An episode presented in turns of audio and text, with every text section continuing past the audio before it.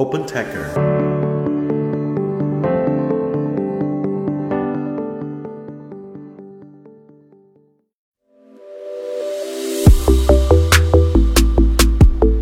嗨，大家好，欢迎收听本期的大话开源，我是主持人明爱。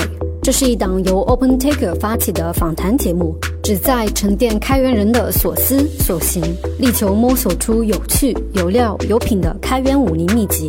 每一期对话，我们会邀请身经百战的开源老兵或冉冉升起的开源之星，来分享他们的前沿洞察、防坑指南以及鲜为人知的走心故事。在这里，不管您是开源发烧友，还是门外驻足观望的好奇宝宝，都可以汲取与开源相关的更多心法与招数。还在等什么？一起来听听今天的江湖对谈吧！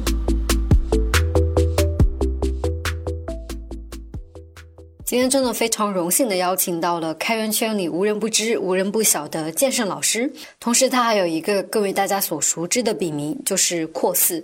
那剑圣老师长期坚持进行开源布道的工作，呃，本身是非常坚定的开源信仰者，同时也非常积极正面的向大家传播着他对于开源的各种信念和信仰。那我们就先请剑圣老师来简单的介绍一下自己吧。大家好，我叫阔四。呃，我是一名文字工作者，然后开源之道的主创，然后我同时也是 Linux Foundation APAC 的开源报道者，也是阿帕奇 Local Community 北京的成员。那开源之道除了说剑圣老师主笔的很多博文给大家不少启发，还有一系列的品牌活动，像开源之书、开源之商，呃，这些也是 OpenTaker 和开源之道在上海有联合举办过一到两场。要不，剑圣老师也给大家普及一下您在设计和策划这一系列品牌活动背后的一些思考和想法。我是特别喜欢对话，像我们这样去做交流。呃，通过肢体啊、眼神啊，对吧？这种语言的交流。那其实，如果我自己去通过查资料，去通过在开源项目里边去总结一些东西，其实这是一个单向的过程。我跟一位朋友，呃，开源圈的，然后我们某一天因为某一个话题开始产生了很多火花。我们是，那比如说读书这个事情，开源不是一从今天开始发展起来，它已经是。如果加上自由软件的话，它其实是一个二十加二十的一个年龄，它已经积累了很多经典，有前人有总结了一些事情。那这些这些前辈们，他们把他们的职业生涯、他们经历的项目、他们经历的事情都总结成为一本书、一本精华。那这些书是需要我们去再去解读，把它的领会出来。这比你个人去。直接扎到一个开源项目里边要快得多。那但是呢，如果一本书它不能被充分讨论的话，那就会，那你这个单向的，你只是看了看那个几个字，可能过两天就忘了，对吧？比如说《大教堂与集市》很经典，大部分都读过。但是你要真正能把《大教堂集市》里边阐述的那些二十一条那些东西九条，你能解释下来，你能对上去到 Linux kernel 的邮件列表的整个开发流程里边。甚至是它背后的这些商业啊、资本这些东西，你能把它算通了，那是一个相当了不起的一件事情，是需要你花很多功夫去做这些事情。那这样的话，我们就找到这些人，以书就在那儿放的，那我们就建立一个建立一个 group，然后当然线下交流是最好的，对，然后我们就开源之书其实就是这样成就是这样去做起来，大概有。将近三年的时间，那还有就是开源之商，就是大家其实都知道资本进来了，资本进来之后呢，就是很多人不会去问为什么开源会资本会青睐开源，啊，你资本应该应该青睐闭源或者是青睐是云服务等等，但是那这个中间的逻辑是什么，对吧？那作为我们这样的就是在开源。整个职业生涯都放到开源上里边，当然对这个事情你要正本清源嘛。其实这又说到我写开源之道，其实最初有一个有一篇文章，其实非常重要的一篇文章，就是在二零一六年有，也是在微博，那时候微博还那个还能讨论一些东西。有些人就是说讨论开源不能商业化，或者是，然后我其实写了一篇文章，就叫为开源跟商业证明。就说我们知道商业软件，软件把它变成产品产品之后，它这个本身闭源跟开源这个属性不在里边的，所以说开源跟闭源作为商品的这个的时候，它是没有没有没有这个层，就是说当你把这个软件作为这个商品的时候，是不在乎闭源开源的。那那你要把这个逻辑讲清楚的话，就是你现在很多是其实有一些误区，你需要去纠正别人的观点。那这个时候我需也需要去建立一个对话，我需要去更让更多的人能够认识到软件这个开源这个性质，它的商业化，它是一个正儿八经的。具有非常具有潜力的一个商业的这种逻辑，那这样的话，其实不管是 startup 的公司创始人也好，或者是一些风险投资也好，或者是一些现在正在做着 sales 这样行业的一些人，哎，那反而也聚集起来这么样一个小的、小的小组。那这样的话，建立一个小组，那你建立完之后，大家都会讨论啊，这个今天世界上有什么事件啊，然后。谁投了谁啊，对吧？然后谁又上了市了？谁又 IPO 了？呃，谁谁又被那个融了几轮了？然后谁的商业产品哪个行业又有新的这种爆发点？然后大家就最后就一两年下来之后，你会发现这个小组就很稳定了，讨论的内容质量也很高。所以说，呃，还还有一个例子，就是我还有一个一个小组，就是讨论。Community development，就 leadership development，就是共同体领导领导这种发展，就是发展这种能力，就是这个这个其实也是差不多的，跟刚才开源智商这种小组差不多的。就是说，我们我们国内的文化，或者是大家对 community 的文化，或者是认知，它是它是跟跟这个科学共同体，或者是跟开源的共同体，它是是差别的。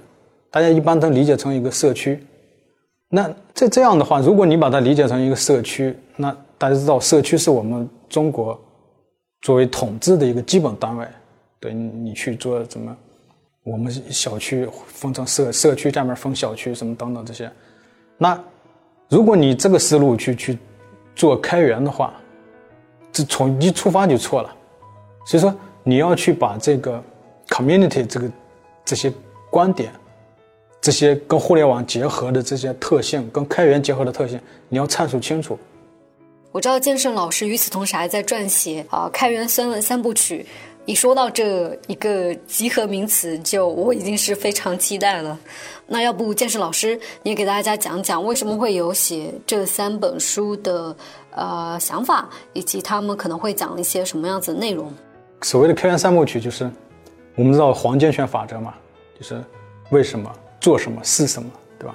然后这三部曲就是从外到内，第一步就是开源是什么，第二步开源怎么做，第最后就是为什么会是开源，这么一个逻辑。就是我第一步已经想，就是开源是什么。其实我们每个人去了解的、触说的开源，就是就就好像，假如果比喻成一个大象的话，其实你会发现每个人是带着自己的知识和视角去理解的。一个一个法律人员跟一个开发者和跟一个商人。呃，或者是一个社会组织的人，他们看到的开源完全是不一样。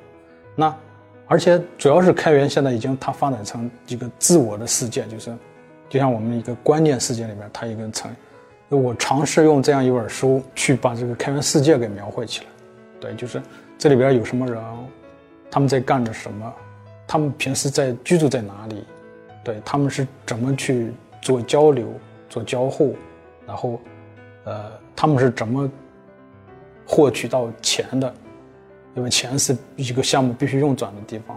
然后，那还有就是说出版物啊、周边的这些大会啊、Meetup 对开源的一些促进，就是尝试着去一个宏观的视角去解释开源。对。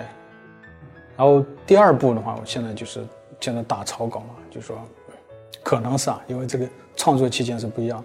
第二步就会讲，第二步其实名字也是跟我的播客是一样，叫开源之道。那开源之道就是，那你会讲，就是一个个人怎么在开源这世界里边成长起来，对吧？如果你是一个，如果有开源人有标准的话，你怎么就是能具备什么样的素质或什么样的技能，什么样的一个心理姿态和、心理心心智模式，你就可以称之为一个开源人，这样一个个人的一个渠道，就是怎么去 step by step 就成长起来一个。然后还有一个就是组织，对吧？组织里边就可能分公司、非盈利组织，对吧？这样这样这样一些单位，就说你怎么在这个开源世界里边去做一些事情，对吧？商业的企业它是有逻辑的嘛，你需要去通过买卖交换去获取一些利润，然后去。让这个让一些人人的组织去发挥一些更更大的这个效力，所以最后你要是解决问题嘛，大家都是要解决问题的，对吧？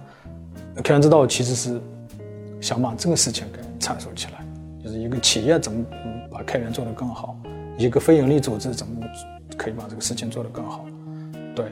然后呃第三步呢是开源之师，就是名字叫开源之师啊，它其实就是一个反思思考。就是说，呃，现代世界是资本塑的塑造的，主主要的是资本，就是自由 free marketing。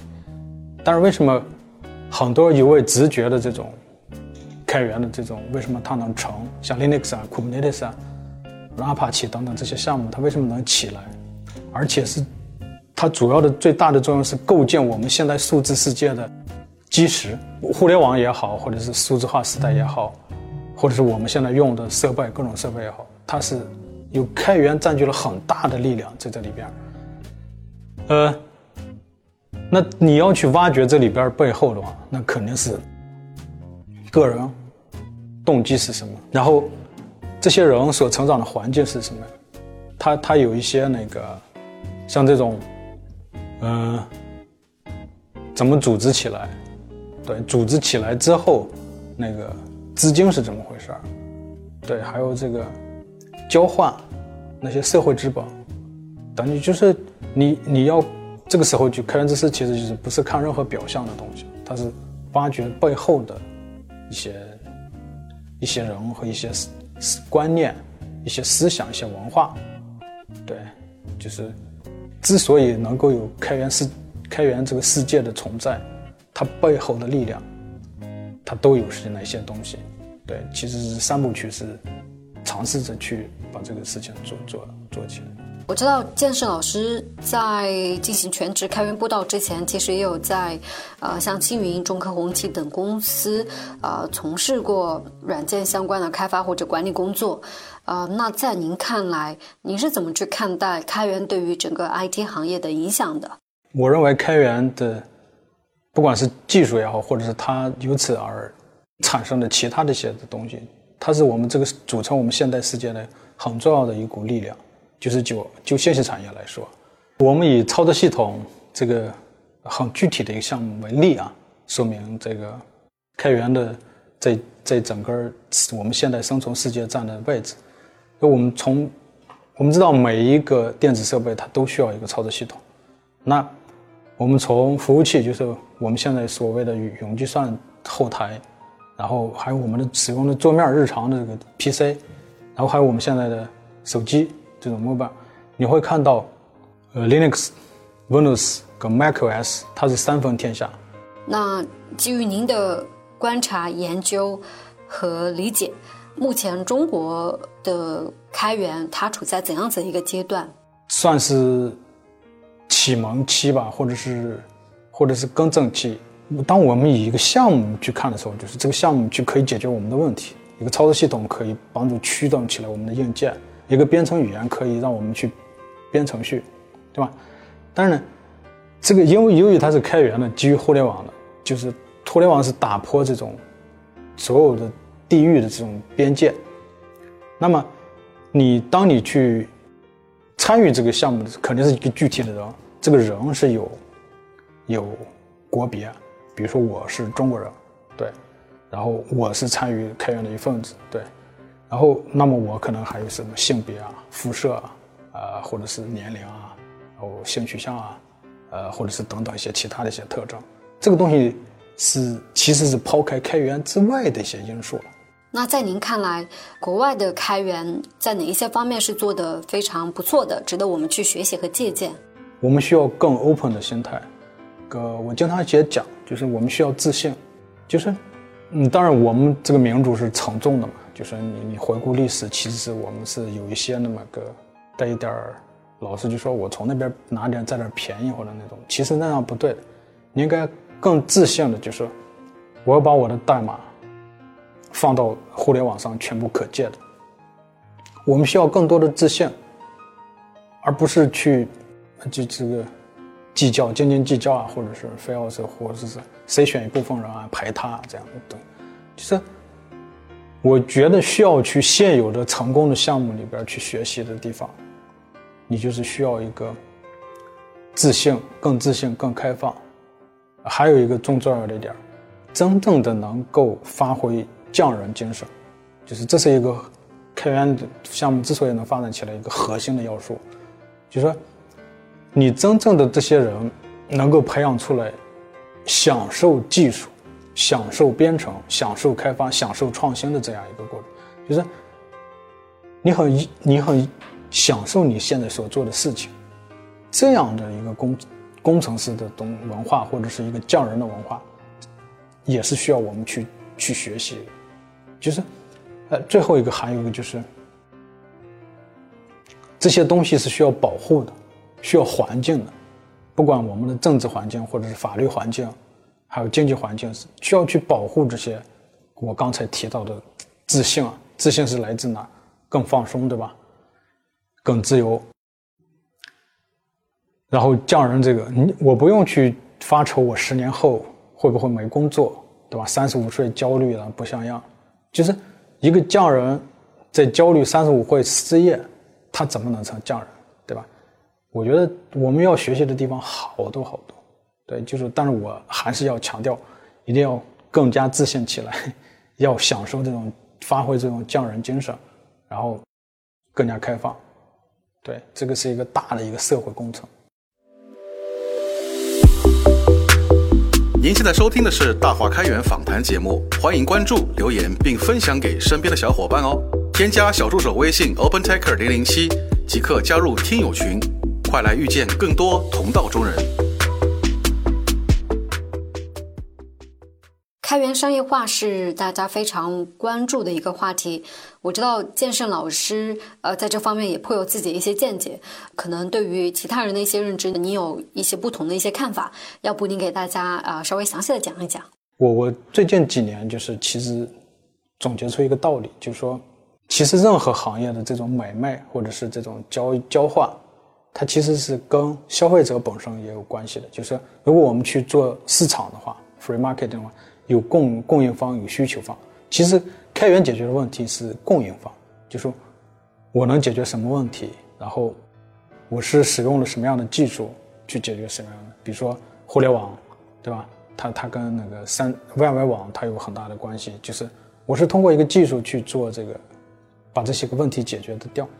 那这边是需求方，那需求方怎么去愿意去？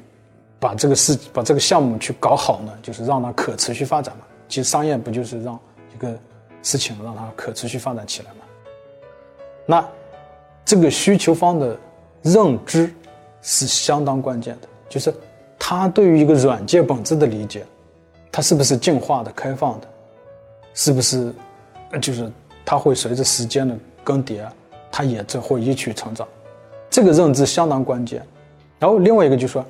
他能不能同理心去思考？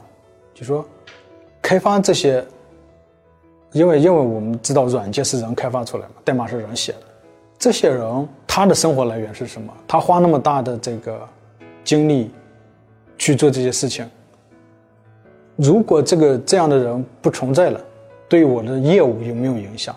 我怎么应该怎么办？如果这些这个消费者能这么去思考的话，他应该去。它有个经济学有个基本原理叫，你付费可以增加供给。这些消费者，你不管以什么样的方式去付费，比如说，你去 upstream first，你会去把这个跟着开源项目一块儿去开发，一块儿去做测试，共同进退。你可以拿到最最新的东西，就是你会掌握主动权在这个项目里。如如果这个项目你是你业务严重依赖的项目的话。这个对于你的好处太多了，但是还有一种情况就是，我可能做不到这一点，因为我我有业务很忙，对吧？我的人才也不是这个相关专业，那我是不是通过付费可以去做这些，或者是我提供一些资源赞助，或者是我可以去帮着去推广一些事情？你会发现，这样的事情反而能够把一个开源项目给盘活了。我们去看，呃，比如说 Linux 或者各种 Linux 发行版。或者是现在已经起来的这些成功的这个基于开源项目的这些商业公司，你会发现，它基本上他们的消费者都有很高的认知。我认为这也是布道的很重要的一个作用。就说，其实我们回回回历史啊，跳出我们 IT 这个行业，你会去看，就不管是当年的电影啊、汽车啊，或者什么，你会发现都有一个那个提高消费者认知的一个过程，就是。而且而且开源这个特，你看现在的重要的发展，基基本上是后台服务，是相当专业的一个领域。就说，我总结总结过一句话，叫，就是开源的生意其实是专业的发烧友的开发者的生意。就是，只有能够赏识到这些人的代码的人，这个设计好的人，或者是愿意参与进来共同进步的这些人。他会才会去把这个事情，把这个整个这个生意运作起来。最后还是回过头来，我们这个这么大一个国家要发展开源，让它更持续发展，不是在供提供方这边发力，而是消费者这方。就是你要把那些政企啊、央企啊、国企啊那些人愿意掏腰包去做这件事情，也就是。这个就因为对于对于一个软件作为一个商品来说，开源闭源对于他们来说使用方式无所谓的。只有把这个这个观念提高起来，改变过来，你开源的才能形成一个市场，否则是一个畸形的东西。这边没有需求，这边一堆提供方。呃，谢谢，呃，欢迎关注我的书啊。或许健身老师在很多人的心中是非常特立独行的人。那在您看来，就是您觉得自己是怎样的？啊，如果用三个关键词来形容，是哪三个呢？读书、自律、实用主义。读书呢，其实就是怎么讲？就是说，我会花大量的时间去读书。读书其实也是一种对话，你跟古往今来各个领域的智者、思想家，或者什么，去学习他们的智慧，去尝试着去思考他们思考的。对，这个让我去看到一个更大的世界。对。这个是个读书是基本上是我这辈子应该是非常重要的一项活动了。然后自律，对吧？这个自律虽然说是我希望当中的，就是一种贪婪的可控的这控制欲吧，就希望不能把我的时间能够控制下来。就是比如说我要锻炼啊，对吧？我要跑步，我要练拳，我要拍拍拍家人，我要去工作啊，对。就是我希望把这个时间能够合理安排的好好的。最后呢，就是实用主义。实用主义其实就是我们的这个世界是开放的、进化的、不断变化的，我们必须去想办法去应对它。那基本上就是我是抱着这样一个态度，来去解决我们这个生命当中遇到的所有的事情。这就是实用主义。现在大家呃普遍的工作节奏可能都有在加快。然后就还蛮想知道，健身老师会给大家怎样子一些建议，来提升日常的工作效率。呃，效率这个事情呢，它是它是工业时代留下的一个东西。就是说，如果我在一个工厂，对吧？我比别人熟练，我可以一天可以多产出二十个袜子，或者是多产出这个什么电子元器件那种东西。但你是作为一个思考者，你作为一个布道者，其实很难拿效率来形容。如果拿效率算的话，那这是很惨。你需要去花大量的功夫去，你付出很多努力，去赢得别人的尊重，别人认同你，这个是不能拿效率来算的。这个只能是缘分，或者是上天冥冥之中给你安排了，有一些人认同你。所以说，呃，如果你思考的话，工业时代遗留下来很多这种管理制度，尤其是效率这个东西。是个很不适合现在这个很不合时宜的一个词。我们的时代更应该提到自由、创新、放松。对，我们应该是做一些，因为因为很多其实效率这些东西已经被我们创新干翻了，比如说机器嘛，人工智能，很多的机械化的生产已经被这个人工智能替代掉了。所以说，我们未来要解决的问题不是不是效率，而是创新。你需要去地球上资源不够，你可能就要去火星上开拓更大的宇宙，或者是你要把这个我们的信息现在各种强嘛，你需要解决和更更多的社会创新。对现在社会的焦虑或者什么东西，你需要去更多的去做这些，去解决这样的问题。就是如果你是一个以问题带入去思考怎么去解决了，求效率这个事情，对，至少不是我要去考虑。啊，我知道健身老师算得上是博览群书，像在我们那个开源之书群里面，就会经常分享很多您的一些读后感或者从书本当中看到的金句。那还蛮好奇，就是有没有你有没有精神导师，就是那种给你影响或者启发蛮大的？其实不同年龄段有不同的健身导师啊，就是其实我最近几年的就是其实。尤其是我职业转型彻底做布道师，其实有一位人物叫杜威，就是江杜威，实用主义那个教，他就哲学家、教育家或者胡适的老师。你读他的书，就是你会很很流畅。我也不知道是那种什么感觉，就是你会发现他说的东西跟跟我有种 match 那种感觉。就是当然我是学习他的那种实用主义。